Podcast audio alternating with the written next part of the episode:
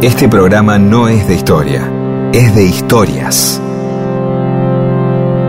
Historias para que no haya silencio, porque el silencio tiene demasiado prestigio. Y solo es bueno para dormir o para cuando no hay nada que decir. Mundo disperso. Historias de la vida y todo lo demás.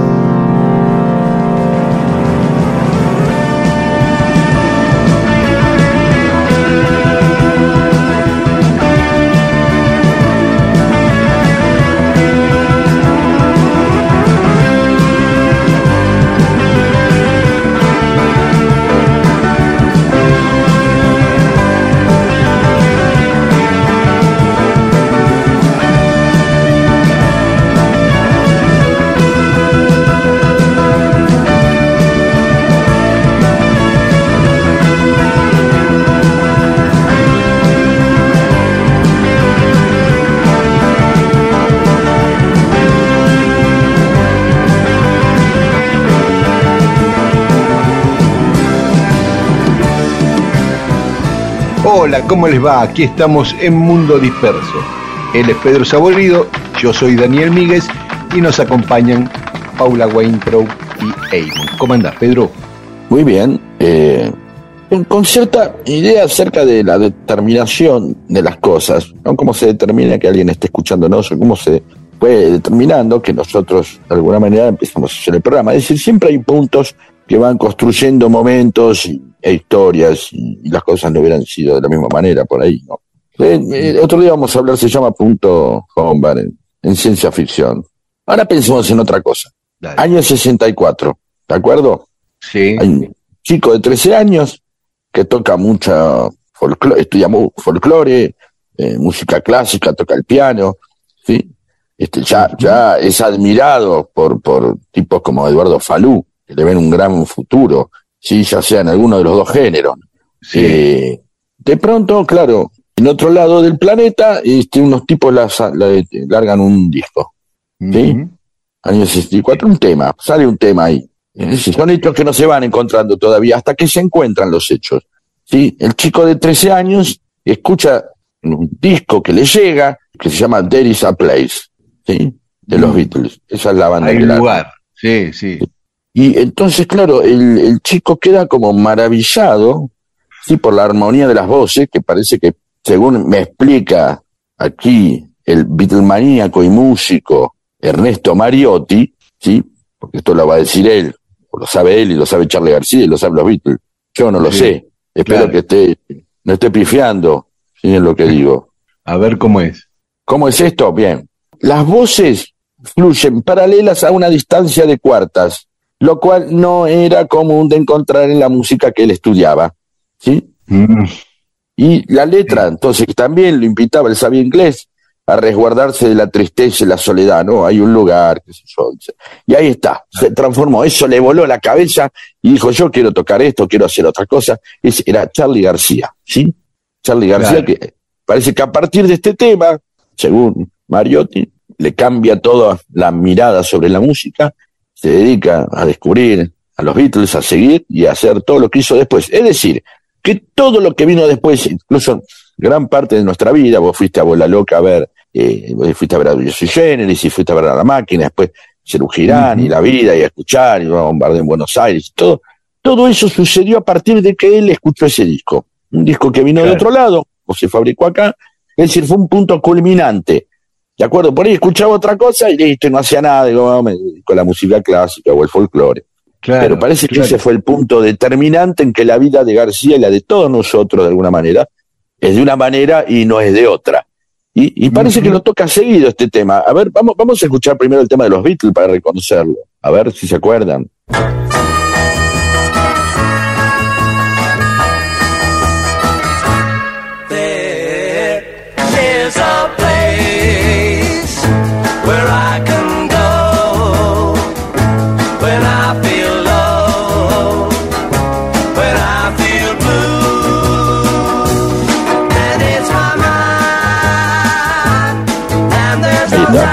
Sí, así que gracias a Ernesto Mariotti, que tiene su banda, ya hablaremos de la banda que tiene, también un gran músico, que una banda que se llama Bonding 60, pueden encontrarla en, Instagram, arroba Bonding 60, me parece que es una gran banda, ¿eh? Sí, y él fue esto, tan fan de los Beatles como nosotros, y nos mandó este, este momento, ¿sí?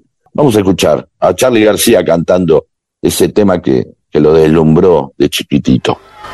Les quisiera cantar el primer tema que escuché que me hizo apartar de la música clásica y terminar acá.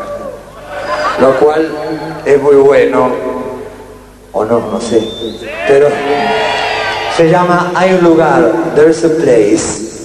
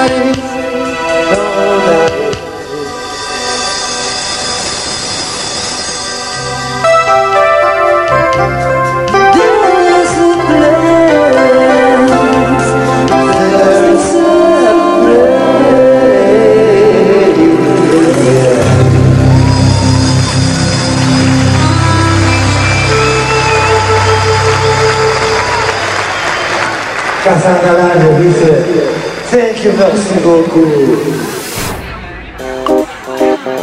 Mundo disperso. Todo lo que sucedió en la historia solo para que vos te entretengas un domingo a la mañana. Y en Mundo Disperso hoy vamos a hablar de José Gervasio de Artigas. Nos lo había pedido Inés de Montevideo y hoy vamos a cumplir con Inés. Artigas nació en Montevideo en 1764 y murió un 23 de septiembre de 1850. Ayer se cumplió un nuevo aniversario de su muerte. Murió a los 86 años, exiliado en Asunción. Tuvo 14 hijos con 7 mujeres. ¿Y ¿Qué iba en Uruguay? ¿Qué iba? ¿e- ¿Eso era por la campaña? ¿Iba, iba teniendo diferentes, diferentes matrimonios Sí, en distintos lugares? Sí, sí, distintas circunstancias. Tuvo dos matrimonios formales y otras parejas así de un tiempo, ¿no? Sí, sí, pero era por eso, por ir de acá para allá. Vivió mucho tiempo en el campo, el padre era terrateniente, él se dedicaba a vender ganado y a los 33 años, bastante grande para la época, ingresa como soldado raso en el cuerpo de Blandengues de Montevideo que tenía que proteger la frontera con Brasil, ¿no? Con, eh, o sea, la colonia española, las fronteras con la colonia portuguesa. En ese momento es cuando conoce a Joaquín Lencina, que era un negro de Montevideo que lo habían capturado los portugueses y lo habían esclavizado, y él lo compró para darle la libertad y lo acompañó toda su vida hasta su muerte, que la historia lo conoce como el negro Ancina. Eh, fue desde ese momento que el famoso negro Ancina acompañó a Artigas. En 1806, cuando los ingleses ocupan Buenos Aires en las invasiones, Artigas se puso a disposición de Pueyrredón con una fuerza de 300 soldados, pero, pero no llegó a entrar en combate. Con, reconquistó Buenos Aires Liniers antes de que Artigas pudiera participar. Llega la Revolución de Mayo y Artigas, lo, el gobierno colonial español, lo manda a Entre Ríos para ver si recuperaba los cinco pueblos de Entre Ríos que habían adherido a la Revolución de Mayo. Ah, o sea que él en ese momento todavía estaba, trabajaba para, Virreinato. Moreno, sí, exactamente. Pero Mariano Moreno ya le había echado del ojo. En, el- su plan de operaciones dice que sería importante atraer a, a dos personas que por sus conocimientos, como por sus talentos, opiniones, concepto y respeto, como son Rondo y Artigas. Ah. Dice, hay que convencerlos de que se pasen de bando, concediéndoles amplias facultades, concesiones, gracias y prerrogativas. ¿Qué es gracias? Perdón. Gracias. Sí, ese es un eufemismo de muchas cosas, ¿no? Sí, claro. Claro, entra de bueno. todo ahí. Dice que Sí, lo que sea, ca- casi decir lo que sea, te está dando. ¿Qué fue lo primero que dijiste que le daba? Concesiones, gracias y prerrogativas. Tres cosas. O sea, cualquiera de esas puede incluir lo que sea, ¿no? Claro. Autoridad, eh, Sí, eh, sí, bienes claro. materiales. Eso es maravilloso, porque en determinado momento, en, en- en esas, en, en eso que todavía hoy uno puede ver desde lejos, decir, bueno, este era el malo, este era el bueno, ¿no? Con respecto a lo que estaba pasando, pero bien, estaban todos, pertenecían al virreinato. Y ahora es una sorpresa suponer que, claro, durante mucho tiempo, de la misma manera que San Martín combatió a Francia con los españoles, ¿no? Después combatió a los españoles, ¿sí? Y después Sí. terminó eh, eh, en Inglaterra y después terminó en Francia, que era a los que Sí. había combatido desde España. Con, Sí. eh, cuidado por su amigo Aguado, que a su vez había combatido a los franceses y luego se pasó a- al bando francés a combatir, Sí, sí. ¿no? Bien, o sea, este es el caso de. Artigas. Y entonces Artigas fue ahí a Entre Ríos a buscar, Sí. a, a conquistar... eh, Fue, pero el 15 de febrero de 1811 desertó del cuerpo de Blandengue que estaba en Colonia de Sacramento y se Ah, fue a ¿y? Buenos Aires. Se fue a Buenos Aires a ofrecerle los servicios a la primera junta. Ah, mira vos. ¿Y él ya Y tenía, Junta- eh, se trajo gente o no? ¿O solito vino? Creo que se vino solito porque Sí. acá le dieron 150 hombres a su cargo.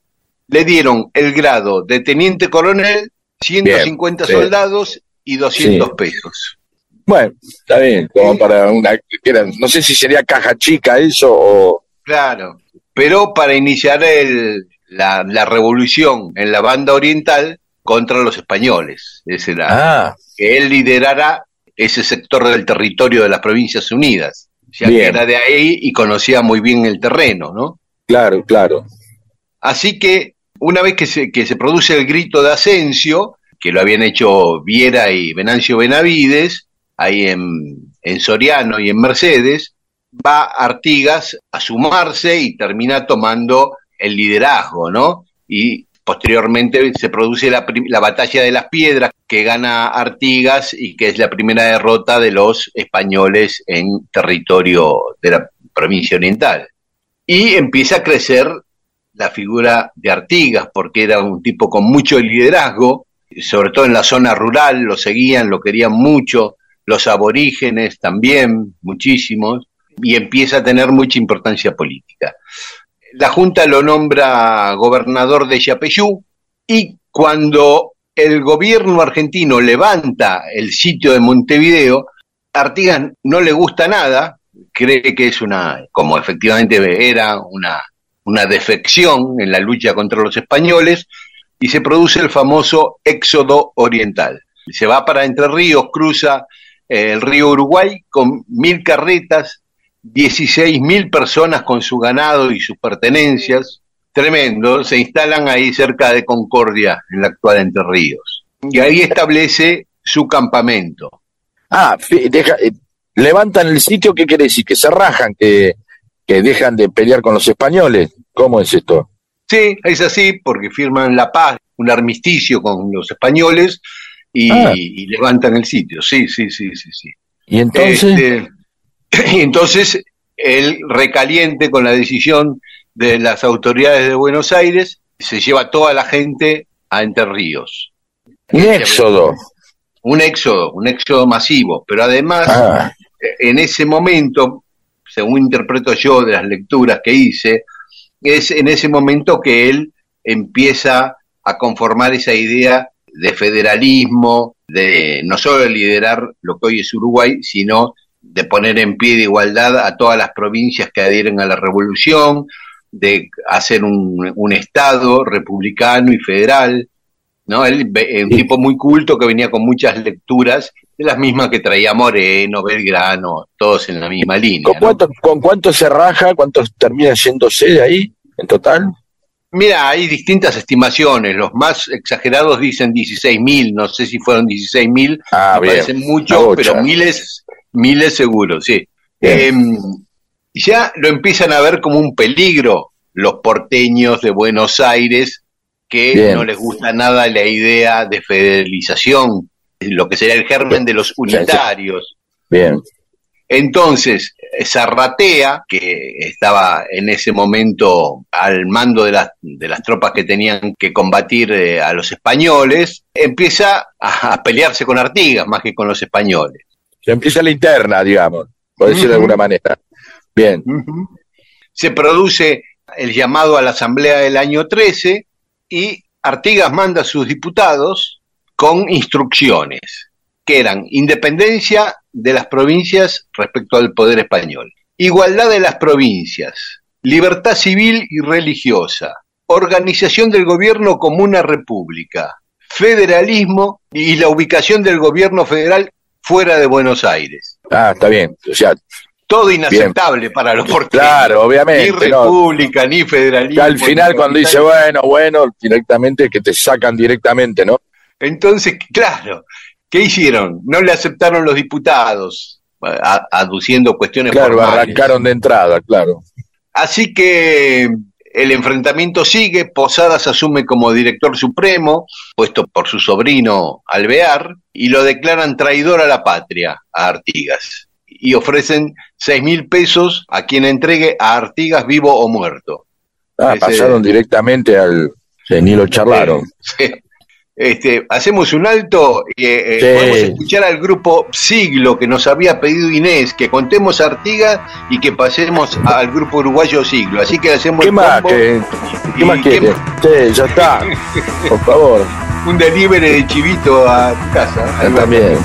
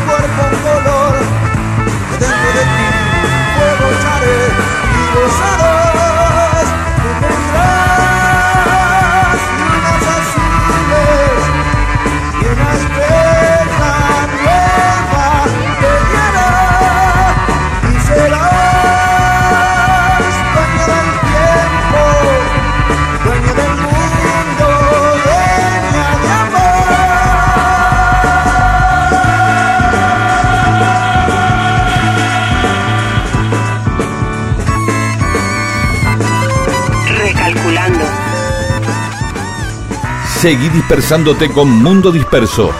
Recalculando. Miles de historias que no le importan a nadie. ¿O sí? Recalculando. Y seguimos contando la historia de Artigas, uno de los grandes héroes de la independencia en América, ahí junto a San Martín, Bolívar. Decíamos que lo habían declarado eh, traidor, Alvear y Posadas, y habían ofrecido plata por detenerlo y entregarlo vivo o muerto. No lo consiguen, obviamente, y Alvear entonces dice, cambiemos de, de onda.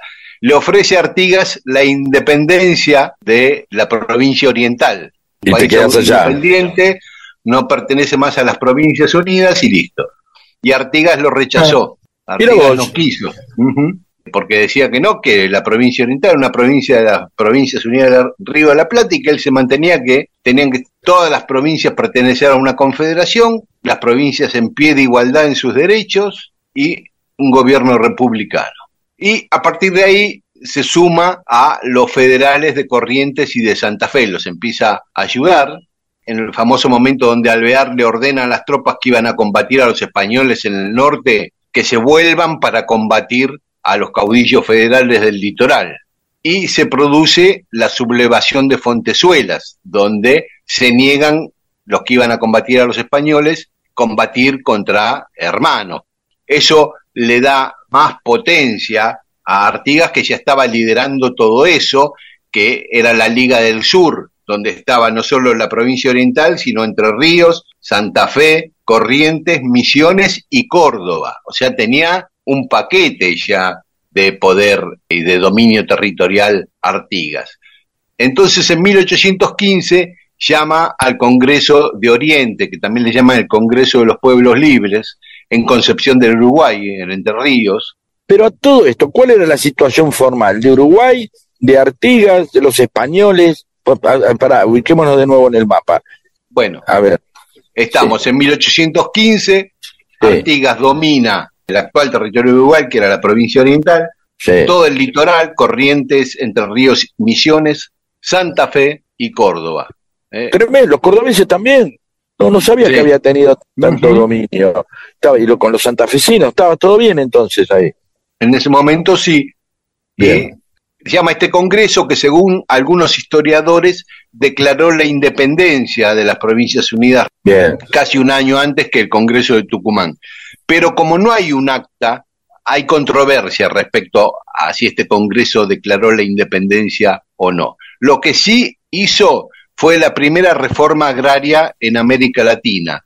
¿no? Ah, bien, ya bien. las tierras a los terratenientes y las repartía entre los que la trabajaban, decía Artigas, con la prevención que los más infelices sean los más privilegiados Bien.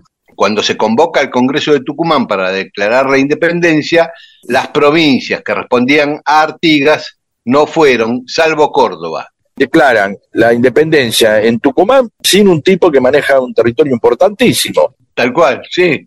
Sí, y encima en agosto de 1816, al mes siguiente de la declaración de la independencia, Portugal invade la provincia oriental con la complicidad de los unitarios. Los unitarios dicen, sí, dale, y aparte invadí y hacelo mierda a Artigas, ¿entendés? Le dicen a los portugueses. Entonces Artigas Claro, tenía, entonces, claro, Artigas tenía dos frentes, los unitarios de Buenos Aires y los brasileños ahora, los portugueses. Y prioriza, bueno, el enfrentamiento con los portugueses que ocupan Montevideo en 1817 y ahí está tres años y medio resistiendo contra los portugueses Artigas, hasta que lo derrotan en la batalla de Tacuarembó en 1820. Entonces ahí Artigas abandona Uruguay al exilio y ya no vuelve más. Pero en el medio lo traicionan Ramírez, el gobernador de Entre Ríos, y Estanislao López. Después se produce la batalla de Cepeda, donde en teoría los federales habían ganado y tomaban el poder, pero eran federales que estaban en contra de Artigas, como Ramírez y López. Eh, rodeado por todos lados Artigas, por los unitarios, por los federales y por los portugueses. Encima, el tipo que era su mano derecha en mucho tiempo, Fructuoso Rivera, lo traiciona. Sí. Sí, Fructuoso Rivera le escribe a Ramírez, al gobernador de Entre Ríos, varias cartas, pero en una le dice, todos los patriotas deben sacrificarse hasta lograr destruir enteramente a don José Artigas. Mm. Y dice que ya habló con Lecor, que era el comandante de las fuerzas portuguesas, que estaba dispuesto a colaborar con Ramírez para destruir a Artigas. Encima le hacía de, de nexo, ¿viste? Dice, usted persuádase que los deseos de su excelencia, su excelencia le llamaba al portugués, ¿no? Rivera. Claro. Son que usted acabe con Artigas y para esto contribuirá con cuantos auxilios están en su poder. Artigas es un sanguinario perseguidor de la humanidad, un monstruo. Decía Rivera que había estado toda su vida ahí, pie del cañón al lado de Artigas. Sí, sí, sí, Eh, sí. Igual en Uruguay hay una controversia, o por lo menos la había hasta que aparecieron estas cartas que estaban en corrientes, porque como después Rivera fue el fundador del Partido Colorado, y cuando a fines del siglo XIX se construyó la figura de Artigas como el gran héroe nacional uruguayo, era más o menos como acá Mitre con Rivadavia, San Martín, Alvear, que los querían tener a todos amigos, viste, en la historia, en el relato de la historia. Entonces, esta parte de Rivera traicionando a Artigas no le cerraba a los, a los émulos de Mitre de Uruguay, ¿no? Hay historiadores liberales que lo niegan, pero estas cartas son Sí, incontrastables. tremendas, seguro, Sí. claro. Así que a partir de, de ese momento se exilia en Paraguay y ahí vive los 30 últimos años de su vida. Ah, bueno, Este, se exilió joven, por decirlo de alguna manera. A los 56 se retiró, o lo retiraron, va. Sí, sí, claro. ¿Se sabe qué hizo? 30 años. Sí, tenía una chacra, vivía muy humildemente. El gobierno paraguayo le daba un sueldo muy pequeño para sus gastos, pero a condición de que no tuviera. No se mueva. No se, no se mueva, no se meta en política, no tenga contactos. Qué raro, ¿no? Un tipo con tanto poder, después 30 años dedicándose ahí a las gallinas, ¿no? Y- Y sí, porque en un momento lo, lo invitan a, a volver, una vez independizado Uruguay, después de la guerra con Brasil, ya lo contamos esto, lo invitan el gobierno uruguayo a volver a, a su patria. Y él es ahí cuando le contesta la famosa frase, yo ya no tengo patria. Ay, ¿cómo se Sí. sentirá? ¿Cómo se siente el Uruguay? Me gustaría que los amigos y amigas uruguayas nos cuenten cómo se siente esto de... Para mí, Artigas es el padre de la uruguayidad, digamos. Después, crear un Estado independiente, la cosa institucional, va por otro lado. Perfecto, está es- muy bien, muy buena definición. Acabas de responderme como si fueras un uruguayo.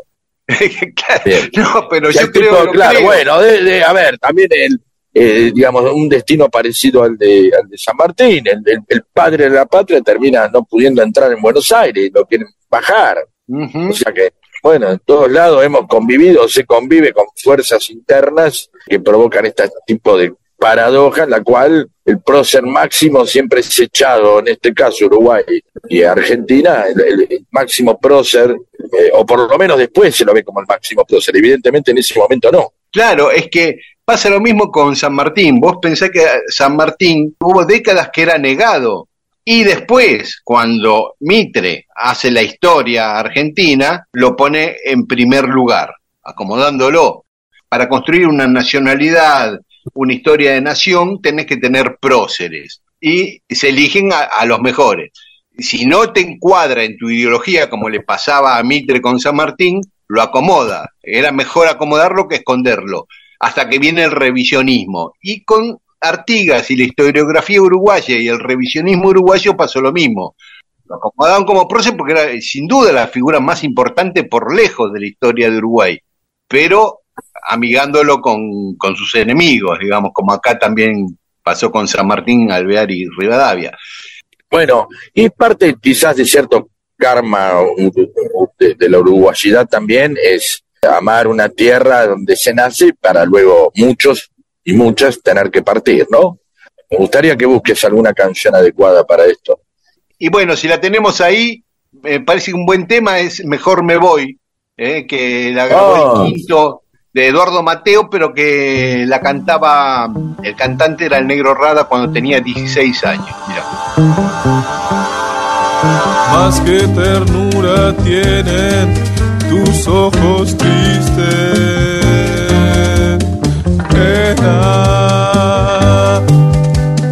Más que cansadas quedan tus manos chicas. Muertas. Ah, más que agotada quedas pensando triste, sola y en un rincón te encuentras mientras un llanto asoma.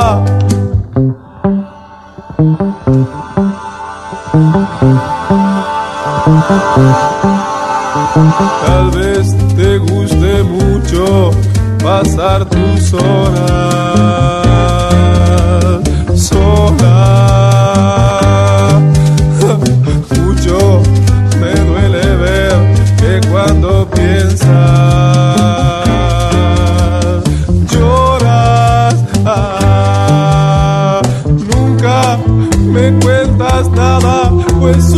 sola. Mira, no puedo verme inútil, mejor me marcho y llora, me voy.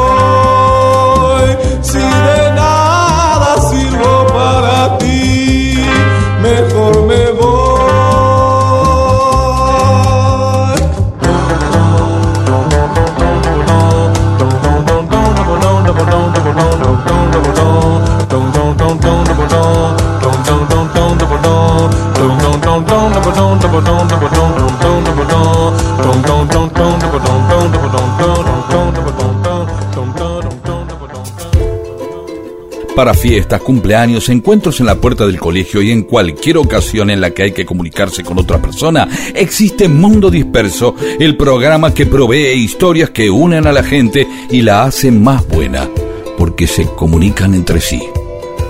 Y ahí charlan y se hacen amigas. Esto es Mundo Disperso, con Daniel Víguez y Pedro Saborido.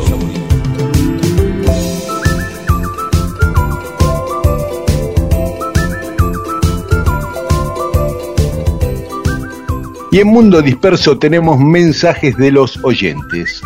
Claudio Baldoni, con respecto al comentario de perfumar el vino con flores de diente de león, uff, el diente de león es ni más ni menos que la planta que da el panadero, ese que usamos para soplar al viento y ¿no? a la cara del otro. Ah, mirá, sí. y, y se hace un vino con sus flores. Mira, tú no lo sabía.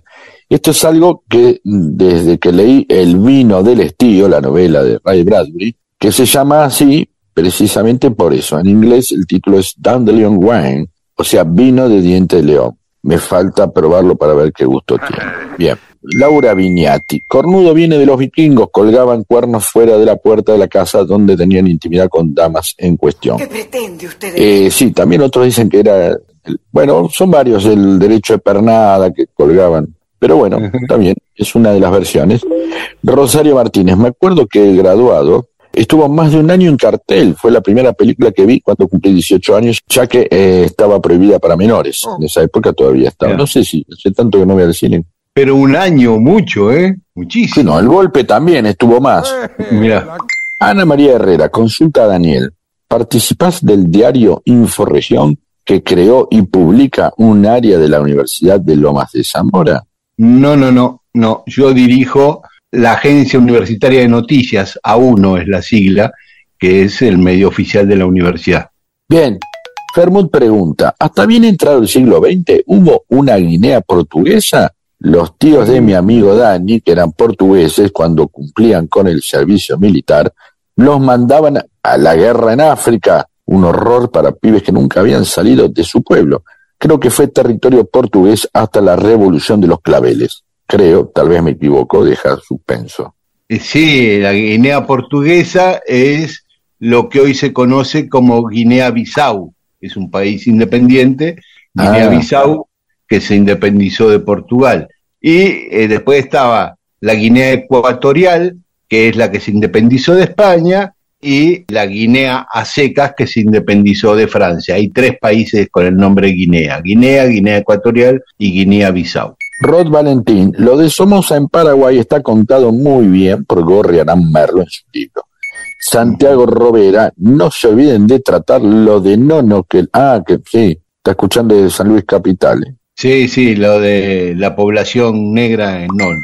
Y Lucas Rosales también precisamente comenta esta historia de Guinea. Félix Requejo tomó el guante, Pedro, dice, más de un Sí. año después vuelvo con el informe sobre el barrilete, esta vez con una versión resumida, como sugirió Pedro. Espero que- Gracias, esperemos verla, vamos a ver si la probamos. Sí, Trabajando por el destino común. Jorge Ramonel, desde Luján, San Luis, como esas películas que gustan mucho, así escucho dos o tres veces sus mismos programas vía Spotify. ah, mira qué repetición nos escuchan. Dice, me encantó la apreciación que hizo Pedro en un programa sobre la expresión más mejor. A mí me criticaron mucho por usarla, igual que muy mucho. Este, no es lo mismo decir te amo mucho que te amo muy mucho. Todos. Es amarte más allá del amor. Eh, Está así muy bien que- eso, claro. Y dice que no- nos Sí. quiere muy mucho. Gracias. Y bueno, está bien. Eso nos hace más mejor todavía. Claro. Eh, Liliana Pontoriero Mayor dice que estuvo en la Feria del Libro de Merlo y le encantó tu masterclass, Pedro. Bueno, gracias. Siempre se acerca gente a hablar ahí que escucha Mundo Disperso. Así que sí, claro que recuerdo. Muchas gracias. Mundo Disperso, un montón de historias para que nunca te falte algo para contar e incluso puedas iniciar una relación que puede incluir sexo o no. Mundo Disperso. Y en Mundo Disperso, cosas que pasaron un día como hoy, un 24 de septiembre. En 1812 se produce la batalla de Tucumán, donde Belgrano le gana a los españoles, una batalla decisiva en la lucha de la independencia, ¿no? No tiene tanta prensa esta, batalla, ¿no? De Belgrano muchas veces se habla más de las derrotas que de, de las victorias, ¿no? Sí, sí, sí, pero tuvo dos victorias decisivas, una la de Tucumán y la, al año siguiente, en 1813, la de Salta. Pero esta de Tucumán fue muy importante porque venía de perder en Huaki y entonces el triunvirato le da la orden de que se repliegue hasta Córdoba. Entonces él va bajando, produce el éxodo jujeño, lo que llamamos el éxodo jujeño, donde la gente abandona Jujuy acompañándolo y quema todo y deja campo raso para que los españoles no encuentren nada a su llegada. Y cuando llega a Tucumán, camino a Córdoba, los tucumanos le piden que se quede ahí y que enfrenten en Tucumán a los españoles. Y Belgrano, que ya venía con esa idea, no le gustaba nada bajar a Córdoba porque era dejarles todo libre a los españoles hasta Córdoba, digamos. El- la, la idea de contener aparte, o sea, se, te cerraron las dos ideas, contener por un lado, ¿no? Y defender a los tucumanos, que le estaban diciendo, banquemos esto porque nos pasan por arriba. Exactamente, tal cual. Entonces desobedece al triunvirato y arma un ejército ahí, con el ejército que venía, más un montón de tucumanos que se le sumaron. Se produce la batalla en lo que se llama el campo de las carreras, que era un lugar donde se corrían carreras de eh, cuadreras, digamos. Claro, Y- una especie de hipódromo, por decirlo de alguna manera. Sí, y ahí se, se produjo la batalla. Ese lugar está a pocas cuadras ahora del centro de Tucumán, ¿no? Eh, Ahora ese lugar se llama Plaza Belgrano, justamente. Eh, Una, eh, por ahí te meto en un problema con esta pregunta. ¿La hago? Sí. Bien. ¿Cómo se determinaba el lugar donde se daba la batalla? Y por cuestiones estratégicas, digamos. Por ejemplo, en este caso, él esperó, como venían del norte, por lo que sería la ruta 9, venía por Metán, Rosario de la Frontera, venían los españoles, y entran a Tucumán por el norte eh, o noreste. Entonces él los espera mirando de frente hacia donde venían. Entonces se ubica en ese lugar en las afueras de Tucumán. O sea, eh, siempre medianamente cuando se da una batalla hay alguien que hay alguien que viene y uno que está esperando, por decirlo de alguna manera. Sí, salvo que te sorprendan. Muchas veces pasó en la, en la lucha de la independencia que estaban acampando y vienen los otros y los sorprenden, pero si no, más o menos. digo, te agarran andando, te agarran andando. Y ahí tenían Claro, que vigilar, seguramente. Guarda que acá vamos a pasar por un lugar medio un cañadón, que te agarran de los costados, ¿no? Así que- que, Claro, vayan dos o claro. tres antes. Sí. Claro. Los españoles lo venían persiguiendo desde Jujuy. Por eso eh, había muchas escaramuzas, pequeños enfrentamientos entre la retaguardia de Belgrano, que iba a Díaz Vélez, y la avanzada de los españoles. Era como que los iban hostigando para re- retrasar la llegada de los españoles y poder me- organizar mejor el Sí, que dé tiempo, la- que dé tiempo a bajar. Exactamente. Así que bueno, fue una- un triunfo decisivo porque tuvieron que volver para Salta los españoles y Belgrano se recompuso y fue a Salta a atacarlos después al año siguiente y también ganó y con eso recuperó el norte argentino. Y, y qué paciencia, ¿no? Saber que esto va a ser, ahora estamos acá y, ¿cuándo va a ser la próxima? No es la semana que viene, no, no, dentro de un año va a ser la próxima, más Sí, o menos, sí. ¿no? Sí, unos meses, sí, sí, sí. Y Belgrano, bueno, después de esas batallas, se va a Europa como enviado del gobierno, vuelve en 1816 para el Congreso de Tucumán y se queda a vivir en Tucumán, se construye una casa enfrente de lo que había sido el campo de batalla. eh, en- Ahí en está, como para recordar. Y la gente venía, le dice, hola, ¿qué tal? ¿Cómo fue? Lo vení que te cuento. Y se cruzaba, ¿no? Claro, yo estaba acá. sí. Y, y vivió cuatro años ahí, desde ¿Y 1816. cómo vivir enfrente de un lugar donde te fue bien en algo? Un teatro, te recibiste médico, qué sé yo. Bueno, así que vivió ahí hasta febrero de 1820, que ya estaba muy enfermo, y viajó a Buenos Aires para tratar de recuperarse y murió en Buenos Aires. Pero los cuatro últimos años de su vida, Belgrano vivió en Tucumán. En 1879, Marcelino Sanz de Sautuola descubre las pinturas rupestres de la cueva de Altamira, en Cantabria, en España, ahí cerca de un pueblo que se llama Santillana del Mar.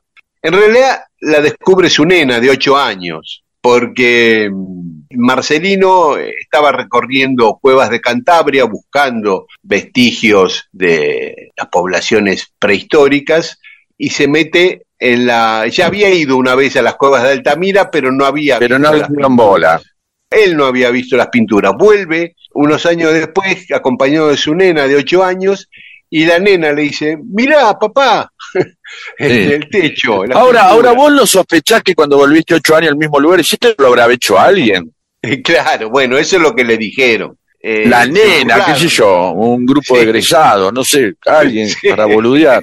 No, Totalmente. digo, se bu- entonces ocurrió eso, ¿se burlaron porque lo descubrió la nena? No, no, porque decían que estaban muy bien conservadas, que eran dibujos muy evolucionados y estaban con colores muy vivaces que no podían tener tantos miles de años. Decía que eso Y- había sido pintado recientemente por alguien, le decía. Ah, y, y en algún momento se hizo pruebas así, se hicieron Sí. pruebas para... Exactamente. Él murió en 1893 sin tener el reconocimiento. Nueve años después, en 1902, ahí otros científicos dictaminaron que sí, que esas pinturas tenían miles de años y ya en el siglo XX, con técnicas más modernas, se determinó que tenían entre 11.000 y 19.000 años las pinturas. En 1928, un día como hoy, empezaba a circular el primer colectivo en la Argentina, en Buenos Aires. Iba de Plaza de Mayo a Floresta, salía 20 centavos el boleto. Así que por eso hoy es el día del colectivero. Ahora, las diligencias ya no eran una especie de bondi. Perdón, eh, Sí, que no, no quiero sí. arruinarle Pero no es la sí, fantasía argentina. Sí, sí, era una especie de bondi, pero que llevaba cuatro, seis personas, ocho como mucho. Pero no, bueno, pero esto era a motor, era un vehículo automotor, ¿no? No me, no me convence, perdón. ¿no? Y sí, Está todo bien, pero antes iban en una carreta un montón de gente que no se conocía, en un barco también. bueno, pero en este caso, entonces es el primer colectivo automotor. Ahí sí. Ya, ya empieza a ser como un detalle eso, ¿viste? No, no es un detalle. Pues sí. Eh, Bueno, perfecto. no, aparte, viste, mi tío negro era colectivero, así que lo voy a defender a muerte. No, todo bien que sea colectivero, no, no digo eso, pero esta cosa de decir, a uno se le ocurrió hacer lo que hacían antes a caballo, ahora había trenes, que los trenes que llevaban todos amigos, que eran todos conocidos, ah, no, eran familiares los trenes. Pero esto es automotor. Está bien, Sí. sigamos teniendo la fantasía que inventamos el colectivo y listo. Pero Sí. bueno, si no arreglate con la UTA. Bueno, Ya, sí, paramos un cacho, ¿qué opinas? Eh, dale, paramos, eh, escuchamos algo de música y después seguimos.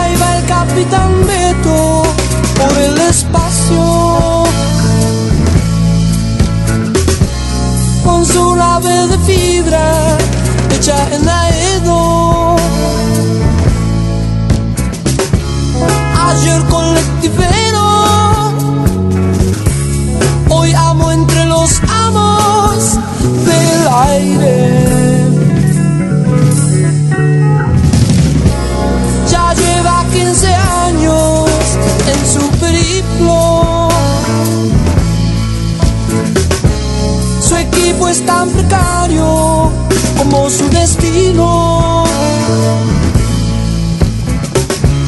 Sin embargo, un anillo extraño ahuyenta sus peligros en el cosmos.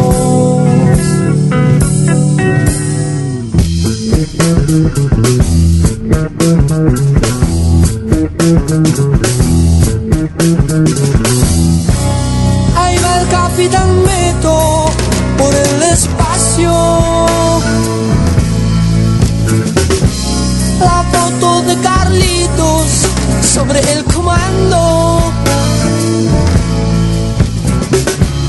Y un banderín de River Plate. Y la triste estampita de un santo.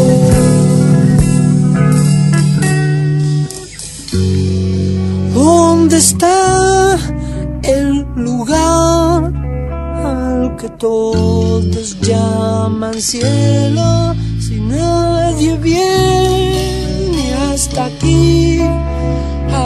Cebarme unos amargos como en mi viejo umbral.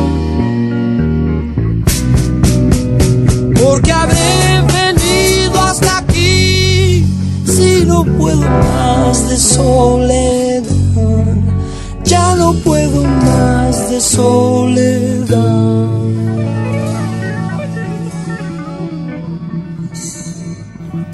Una conversación que iniciarás con alguien va a mejorar tu vida, va a suceder pronto. Es mejor que tengas temas para animarla. Mundo disperso, un atentado al incómodo silencio.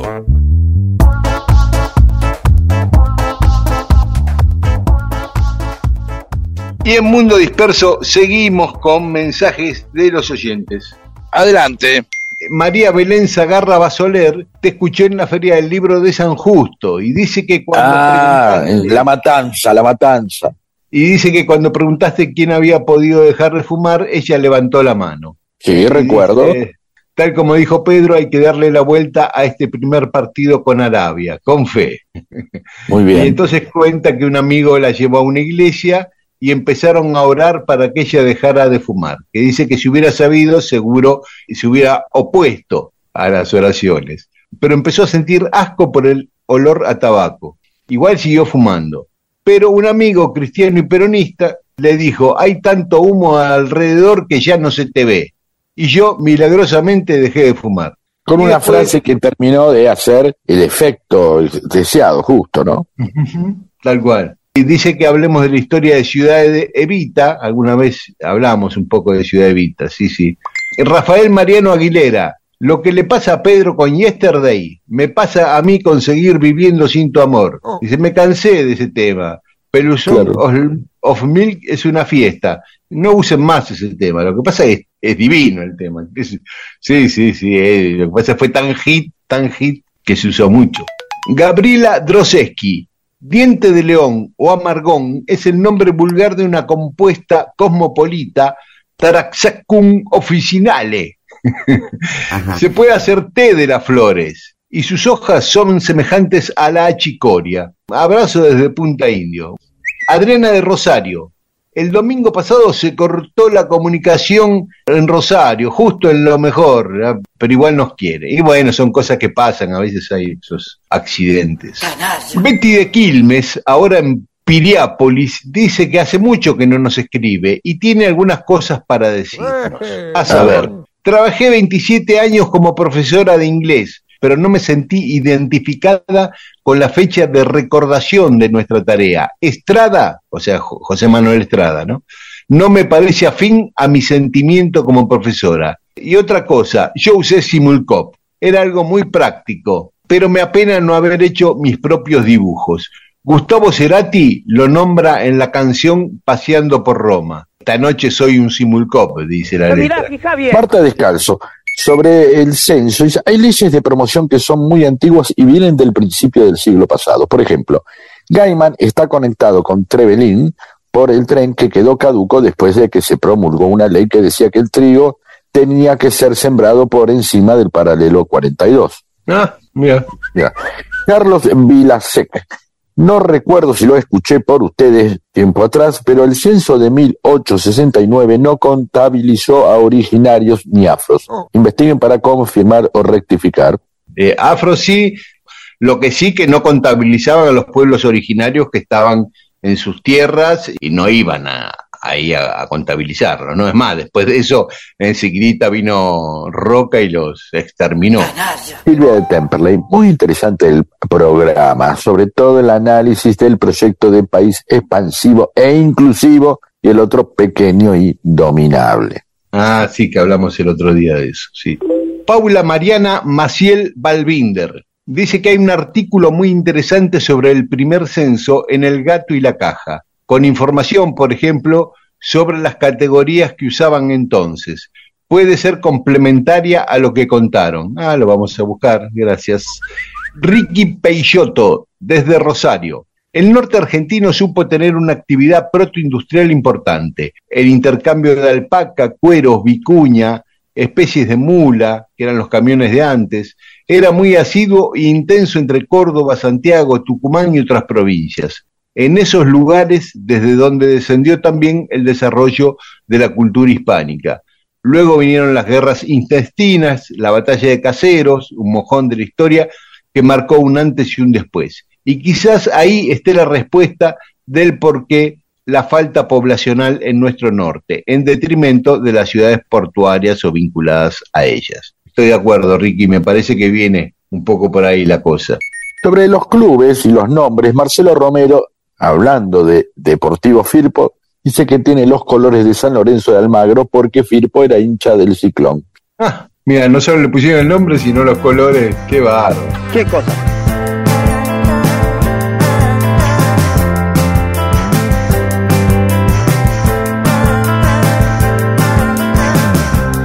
No te importa que nadie te quiera. Solo te interesa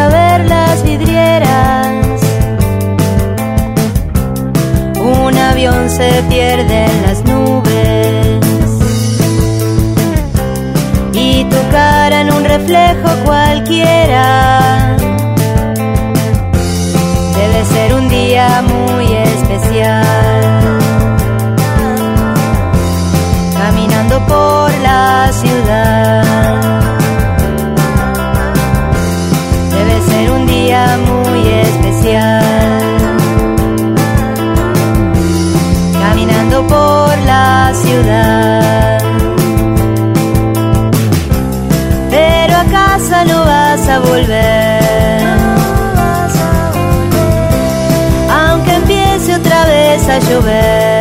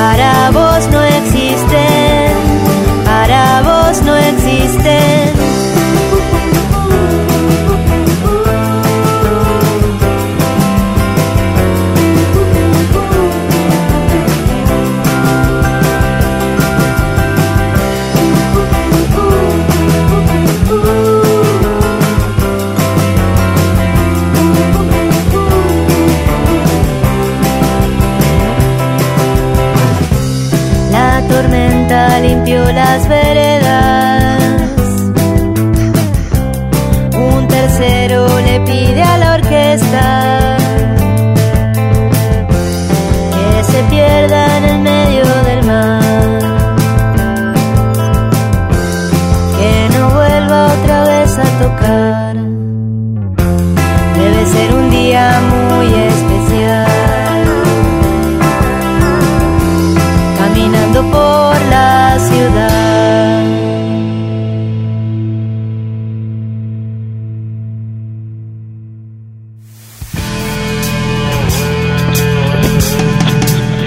Si las cosas ocurren o ocurrieron y vos no lo sabés, entonces para vos no existen.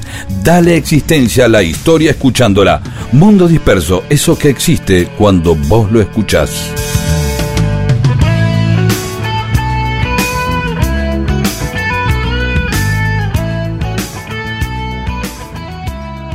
Y seguimos contando cosas que pasaron un día como hoy. En 1984, en Oregon, en Estados Unidos, la secta Hoyo contaminó con salmonela las barras de ensalada de 10 restaurantes. ah, mira, y- un atentado así. Sí, sí, había un conflicto ahí. Sí, eh, hay una película, una muy buena, Sí. un documental eh, que se llama Vida Salvaje, que cuenta toda esta historia, ¿no? Que Hoyo se compra un montón de tierras, era un gurú en, en Oregon, instala ahí una comunidad, los locales se oponen y estos, en el marco de ese enfrentamiento con los vecinos, hacen este, este atentado de producir descompostura a muchos contaminando la comida de los restaurantes. En 1991, Nirvana saca su famoso disco Nevermind, eh, que después vamos a poner algún tema de, de ese disco. Obvio, como para ser coherentes. Y el mismo día que Nirvana Para tener saca- coherencia, ten- co- coherencia radial o coherencia comunica- medio comunicacional. Si hablo de algo, tengo que complementar con algo. Y ¿no? Claro. Está bien, ¿eh? Es como un automático. Sí, sí. vamos sí. eh, hablando de Nirvana, vamos a hablar, vamos a pasar un tema de James Taylor, que es todo lo opuesto, por decir de alguna manera. Claro. Pero también tendríamos que justificarlo así, ¿no? Porque la gente está esperando que vos haga, pongas el tema que corresponde. Claro. Sí, si Y es Navidad, es Navidad. ¿sí? Sí. Y a veces no lo tenemos y ponemos cualquiera. Eh, Sí, no hablamos, nos hacemos los boludos. Sí. Claro. Y el mismo día, eh, Red Hot Chili Peppers saca también su quinto disco, eh, Blood Sugar Sex Magic. Eh, Así que mira, los dos, Nirvana y Red Hot, sacaron un disco el mismo día. Ay, ¿qué hacemos? Y no, ponemos a Nirvana porque a Red Hot lo ponemos más seguido que a Nirvana. Claro, perdón, y ese es otro mandato de los medios de comunicación. Ay, no nos repitamos, no nos repitamos. No, Ay, están hablando Y otros pues dicen, no, la, idea es repetirse porque funciona. Y después pasa lo de. Siempre una contradicción. Ah, hagamos algo nuevo. Y después otros dicen, hagamos lo que funciona. Siempre es la contradicción que tenemos en la vida, en todo.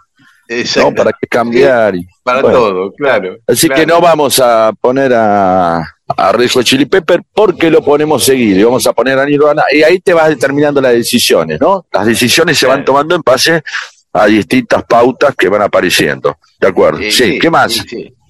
Eh, bueno, después de Big Bang Theory, eh, Sí, vamos ah. a los nacimientos.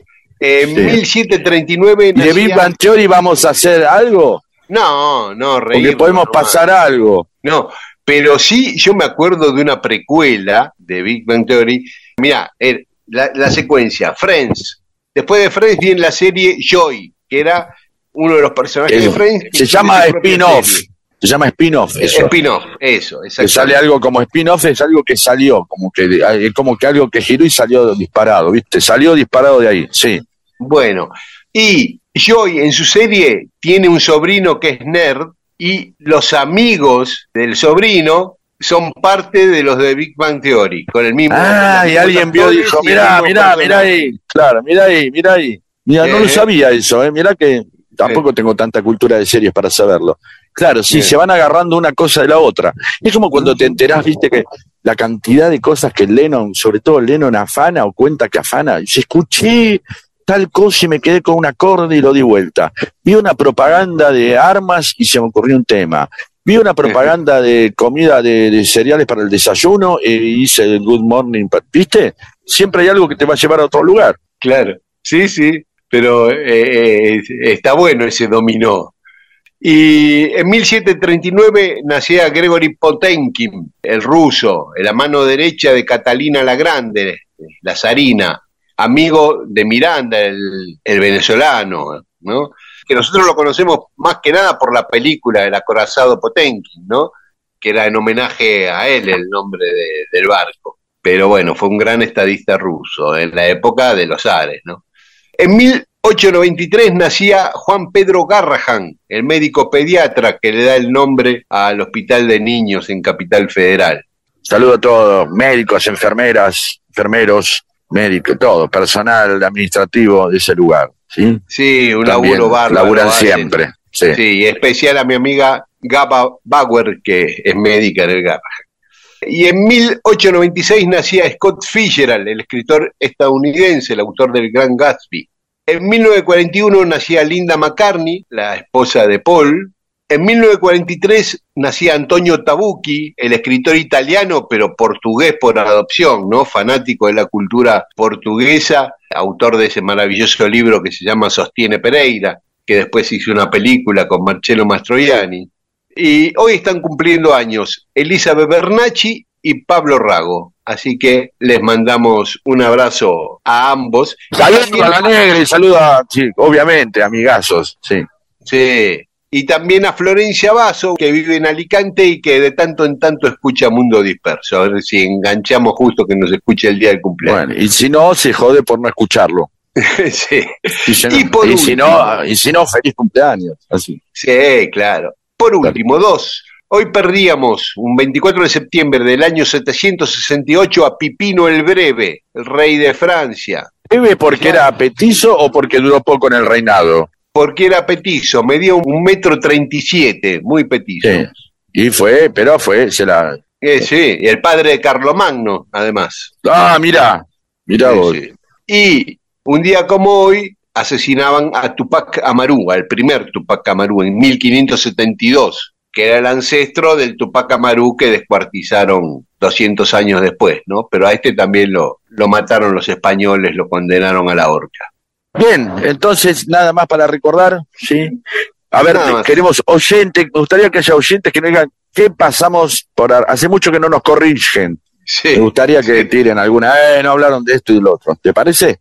sí, que nos bardeen. Te encantan que... no- Aparte, nos corrigen y nos dan material, ¿sí? Sí, claro. Proveen, los ponemos en una actitud, los, los ponemos, los activamos, Claro. así.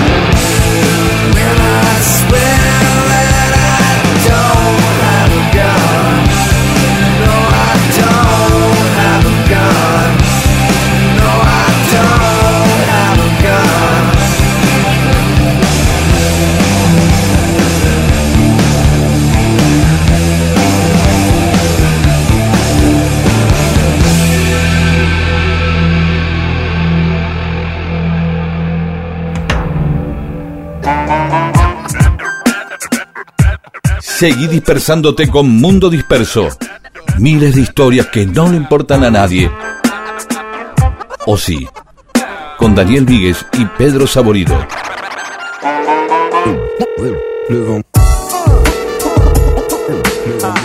Y en Mundo Disperso tenemos más mensajes de los oyentes. María Zagarra, con respecto a los nombres de los clubes o los negocios, un día mi viejo fue a un restaurante que se llamaba Hora Viv. Entonces el papá preguntó si eran de origen árabe o israelí y no, le dijeron que eran los nombres de los hijos del dueño, Horacio y Viviana. Un clásico, ¿no? Roberto Martínez, en Perico Jujuy, hace unos años se armó la Asociación Atlética La Mona 44, La Mona por Jiménez y 44 por el año de fundación de Talleres de Perico Club, del que los muchachos fundadores son hinchas. Ah, y al que después le ganaron la final de la Copa Jujuy el año pasado. Mira vos, te crean, crean en la Mona 44 y le ganan a Talleres de Perico. Qué bárbaro.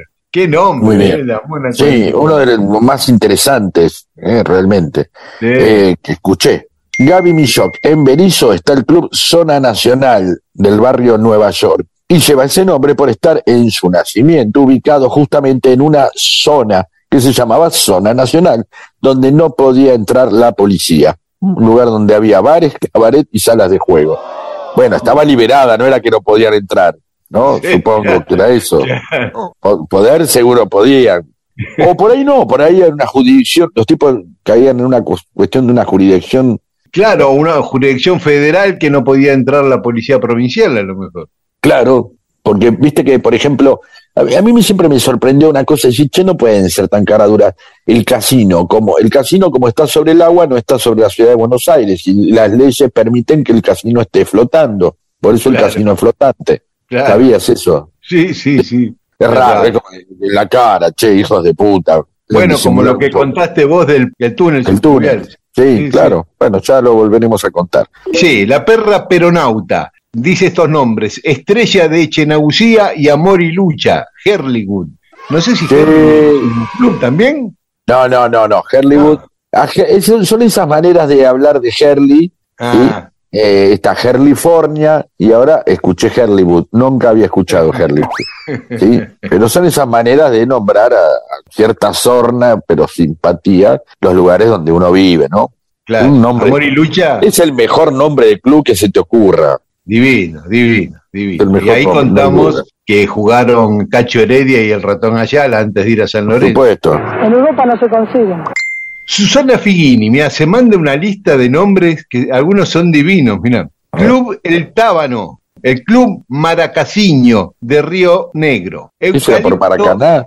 Sí, sí, claro, Maracanaciño. Maracaná chiquito, ¿no? sí. Claro. El Club Eucalipto Blanco en Neuquén. El Club Piraña de Parque Patricio, sí, Sí. el más conocido, de ahí salió Chirola Yazalde y Tucho Méndez, ¿no? Dos cracks enormes.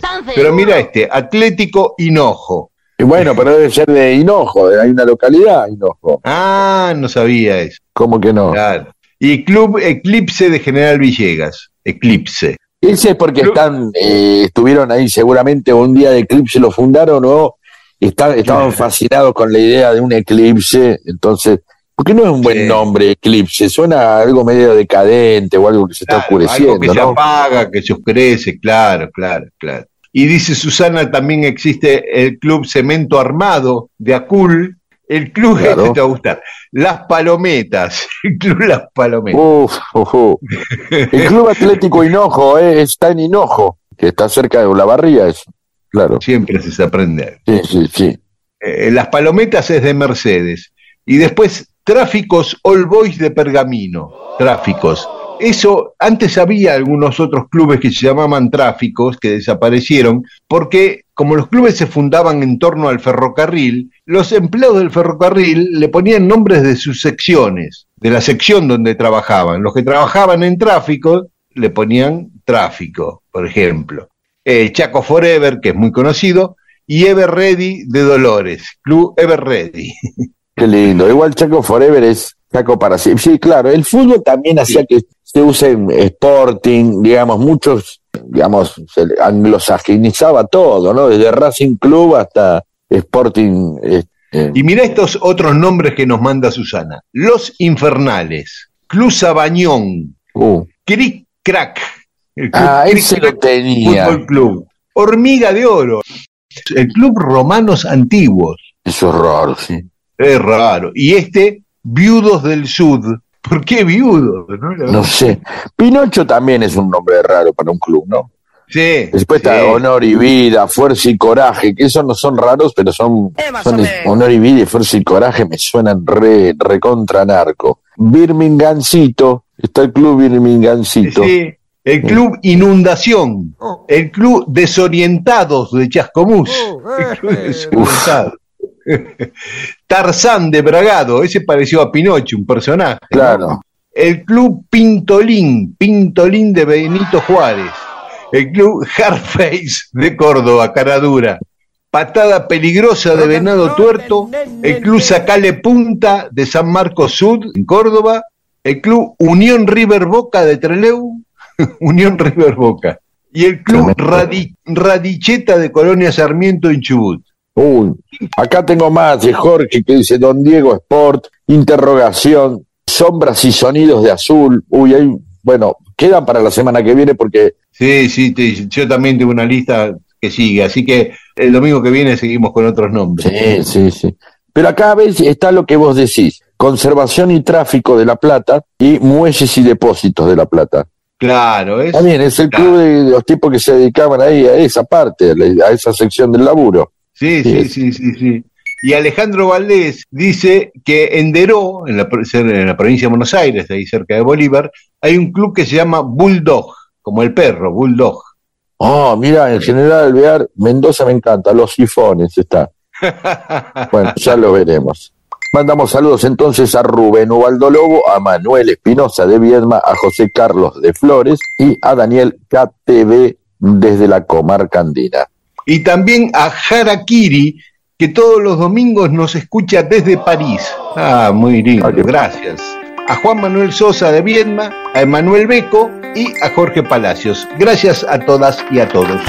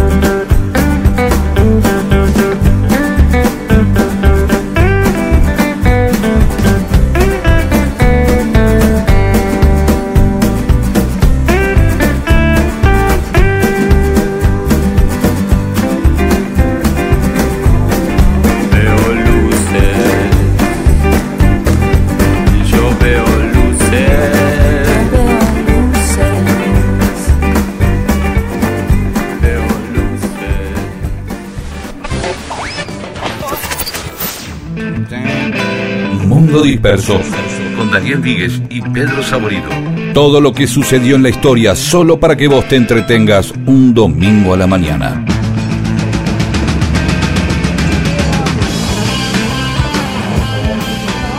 Y ya va terminando Mundo Disperso. Gabriel de Salvador de Bahía nos pedía que hablemos de el barco Princesa Mafalda, que Ah. fue un, fa- un barco que venía de Génova a Buenos Aires y naufragó ahí en Brasil. Ese barco se llamaba Mafalda por la princesa Mafalda de Saboya, una princesa italiana. Y en ese barco, antes de hundirse en otros viajes, había viajado Gardel, Toscanini, Luigi Pirandello. Ahí en ese barco también Marconi hizo sus primeros experimentos sobre las ondas de radio. Eh, Un barco que venía con historia. La cuestión es que el 11 de octubre de 1927 tenía que salir de Génova para Buenos Aires. Ya arrancó con problemas, tenía problemas en el motor. La cuestión es que, es que salió 18 horas después de lo que tenía previsto. El capitán le dijo al dueño, mire, tenemos que revisarlo mejor. Dijo, no, no, vamos, vamos así, lo típico. Se tuvo que detener ocho veces y en España quedó varado 24 horas, arreglándole el motor y algunas bombas. El Se- tipo insistía. insistía. Ya se percibía una pequeña inclinación del barco, pero igual Uh. siguió. Tuvieron que parar de vuelta en Dakar para volver a arreglarlo. Otra vez en Cabo Verde, lo volvieron a arreglar. De ahí cruzó el Atlántico. Cuando estaba llegando a Brasil, ya estaba muy inclinado. Los, algunos sobrevivientes decían que la taza de café no, no la podían tener en la mesa porque se derramaba por la inclinación. Y el capitán, que se llamaba Juli, mandó un, un telegrama diciendo que mandaran otro barco para trasladar a los pasajeros porque no iba a llegar a Río de Janeiro. La respuesta fue, continúe hasta el puerto previsto y espere instrucciones. Uh, Así uh, le hicieron que- todas, ¿no?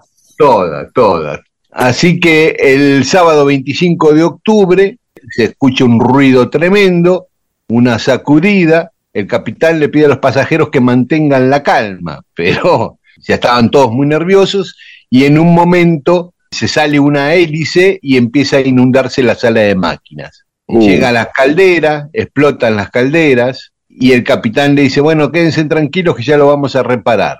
No hubo, No había manera, no hubo caso, no hubo caso, se empezó a hundir, encima estaban frente a la isla de Abrollos, que es famosa porque está rodeada siempre de tiburones, Eh, Uh. así que ahí, ahí se hundió, o sea, los que no se ahogaron se los comieron los tiburones, ¿no? Fue tremendo eso, murieron 314 personas, se salvaron muy pocos de los barcos, los barcos que vinieron a auxiliarlo pudieron salvar unos cuantos, pero la gran mayoría murió. Uno de los que murió fue el conscripto Anacleto Bernardi, argentino, que venía en ese barco de Italia y que tuvo una actuación destacada tratando de salvar gente hasta que él mismo murió. Por eso una calle de Buenos Aires lleva su nombre, el conscripto Bernardi. Es Del- como para terminar el programa el domingo. Claro, claro, Para para encarar un domingo a, no, a todo pero trapo. da- pero mira, dice, a todo gente- vapor. Vamos a hacer un domingo a todo vapor. Así. No, pero es para mirar la contracana. Mira, yo estoy acá comiendo unos fideos. Claro, un está bien, es un consuelo. Bueno, Viste, pongamos algo de Gaby Claro. Fofo y Miliki, levántame esto y vamos, hasta la semana que viene. Chao, nos encontramos el domingo a las 12 aquí en Radio Nacional y esta medianoche nos pueden volver a escuchar en Nacional Rock 93.7 de la FM. Hasta el domingo. Chau. Un saludo. Me estás pasando tu horrible depresión. Estás muy perdiste la razón. Los días pasan y seguís siempre igual. Voy a sacarte del nivel en que estás.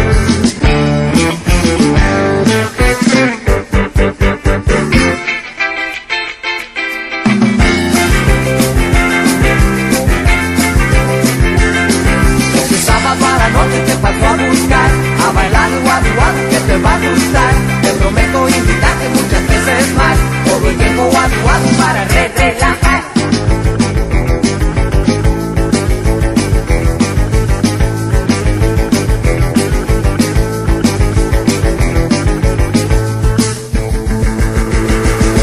guadu guadu guadu guadu guadu guadu guadu guadu guadu guadu guadu guadu